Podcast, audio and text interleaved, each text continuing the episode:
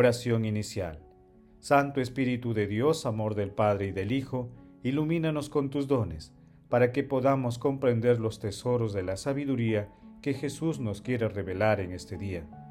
Otórganos la gracia para meditar los misterios de la palabra y revélanos sus más íntimos secretos. Madre Santísima, intercede ante la Santísima Trinidad por nuestra petición. Ave María Purísima, sin pecado concebida.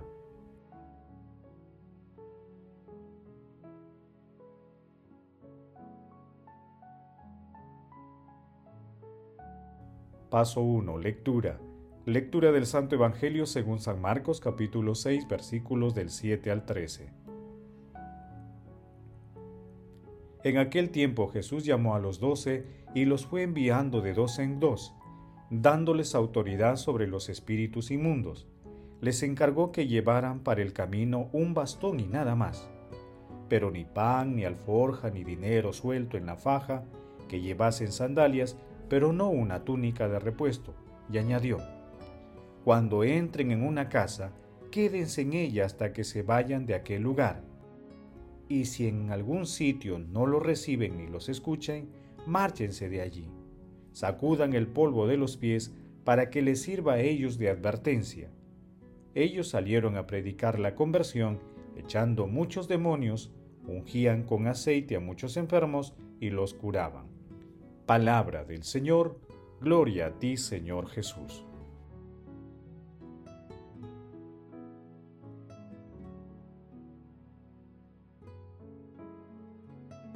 Hoy recordamos a San Benito Abad, patrón de Europa. Nació en Nurcia, Italia, en el año 480, con su hermana gemela escolástica que también es santa. Después del parto murió su madre, siendo criado por su ama. Durante su santa vida fundó varios monasterios con su lema, Ora et labora, ora y trabaja. Murió el 21 de marzo del año 547. Cristo crucificado fue la fuente de su amor y fuerza, y como exorcista sometía a los espíritus malignos con la famosa cruz de San Benito, que es un sacramental de la Iglesia. El texto de hoy denominado Misión de los Doce se ubica también en Lucas, capítulo 9, versículos del 1 al 6. En este pasaje evangélico, Jesús, con autoridad divina, inviste a sus apóstoles y los envía a predicar el reino de los cielos. Ellos habían vivido con Jesús y habían escuchado sus enseñanzas y estaban en condiciones de repetirlas y transmitirlas. Este envío era como el periodo de noviciado de los apóstoles.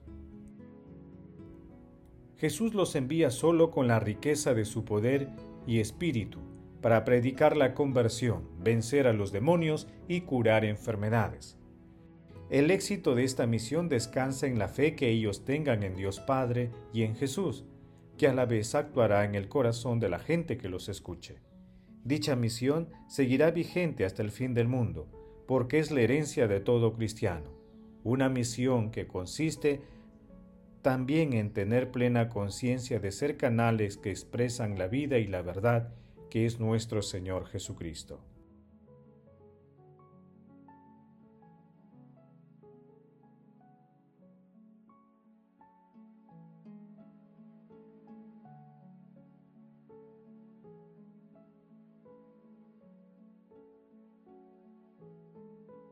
Paso 2. Meditación.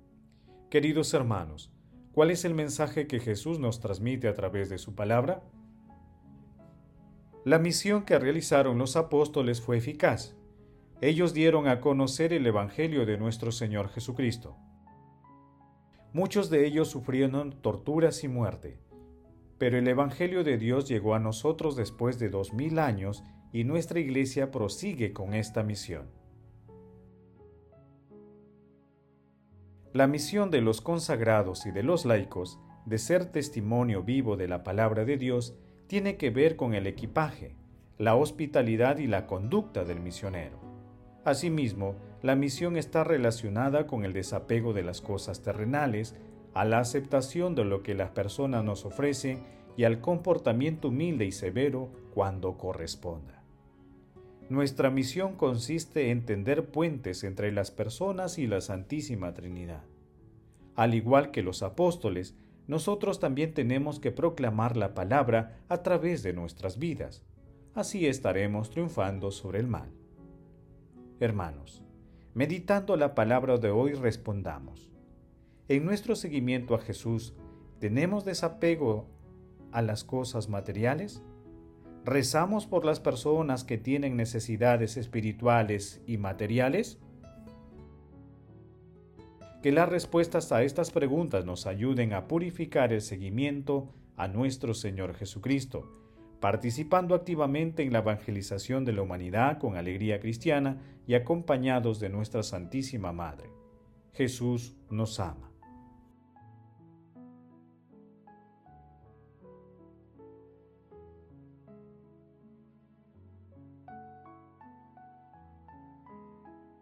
Paso 3. Oración. Padre eterno, que muestras la luz de tu verdad a los que andan extraviados para que puedan volver al camino, concede a todos los que se profesan cristianos rechazar lo que es contrario a este nombre y cumplir cuanto en él se significa. Oremos con San Juan Pablo II. Jesús, Hijo de Dios, en quien habita la plenitud de la divinidad, que llamas a todos los bautizados a remar mar adentro, recorriendo el camino de la santidad, suscita en el corazón de los jóvenes el anhelo de ser en el mundo de hoy testigos del poder de tu amor.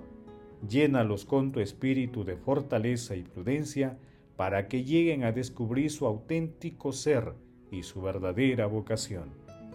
Salvador de los hombres, enviado por el Padre para revelar el amor misericordioso, concede a tu iglesia el regalo de jóvenes dispuestos a remar mar adentro, siendo entre todos sus hermanos manifestación de tu presencia que renueva y salva.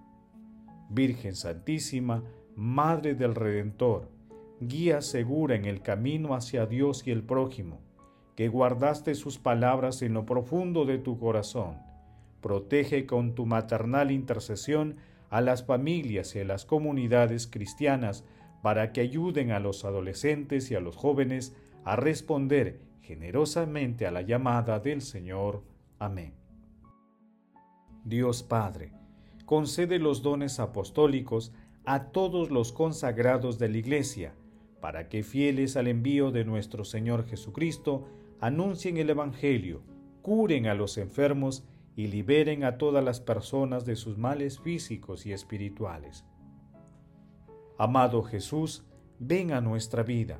Queremos seguirte. Envíanos tu Santo Espíritu para que podamos caminar a la luz de tu palabra y transmitir tu mensaje de amor y misericordia por donde vayamos. Padre eterno, te suplicamos, admitas en tu reino a todos los difuntos de todo tiempo y lugar, para que puedan contemplar tu rostro. Protege, Señor, a las almas de los agonizantes, para que lleguen a tu reino. Dulce Madre María, Madre Celestial, Madre de la Divina Gracia, intercede ante la Santísima Trinidad por nuestras peticiones. Amén.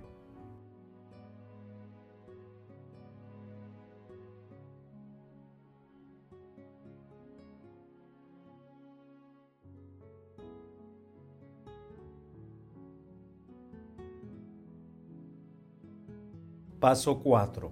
Contemplación y acción.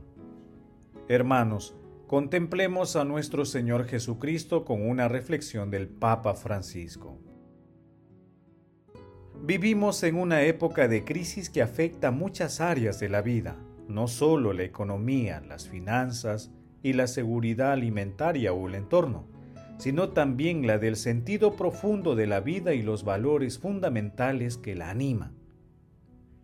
La convivencia humana está marcada por tensiones y conflictos que causan inseguridad y fatiga para encontrar el camino hacia una paz estable.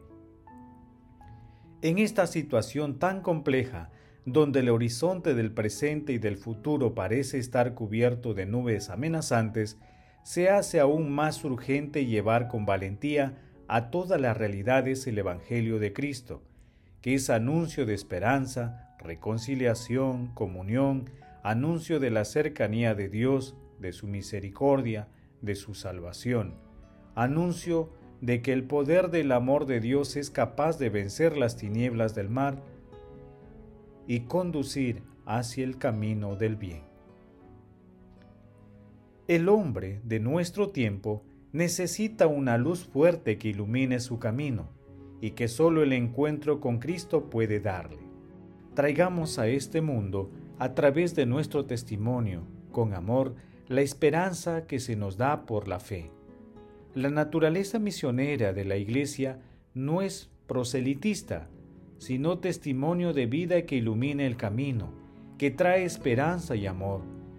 La Iglesia, lo repito una vez más, no es una organización asistencial, una empresa, una ONG, sino que es una comunidad de personas animadas por la acción del Espíritu Santo, que han vivido y viven la maravilla del encuentro con Jesucristo y desean compartir esta experiencia de profunda alegría, compartir el mensaje de salvación que el Señor nos ha dado.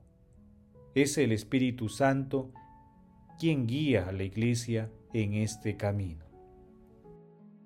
Queridos hermanos, pidamos diariamente la intervención del Espíritu Santo para que nos conceda los dones apostólicos que nos permitan, en el santísimo nombre de Jesús, sacar a nuestros hermanos al amor y a la misericordia de Dios.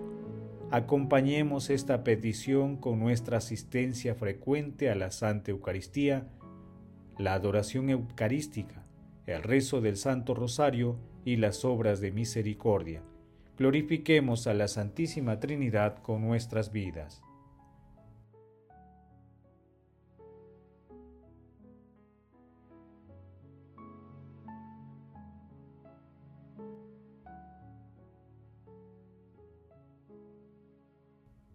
Oración final. Gracias Jesús por tu palabra de vida eterna. Que el Espíritu Santo nos ilumine para que tu palabra penetre a lo más profundo de nuestras almas y se convierta en acción. Dios glorioso, escucha nuestra oración. Bendito seas por los siglos de los siglos. Madre Santísima, intercede ante la Santísima Trinidad por nuestra petición. Amén. El Señor esté con ustedes y con tu Espíritu. La bendición de Dios Todopoderoso, Padre, Hijo y Espíritu Santo, descienda sobre ustedes y los acompañe siempre. Amén. Bendigamos al Señor, demos gracias a Dios.